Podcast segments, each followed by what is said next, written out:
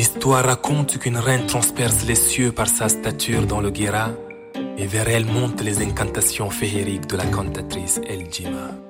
Ici, on se touche avec le sourire et on compatit dans le silence, et on sait que l'hospitalité anime les couleurs de notre existence. Chez moi, nous avons les mêmes légendes de géants et l'ingéniosité architecturale du peuple Kotogo.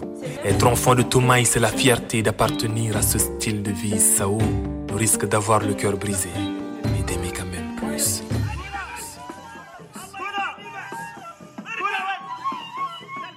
Demain, je montrerai à mon enfant les vestiges de son peuple.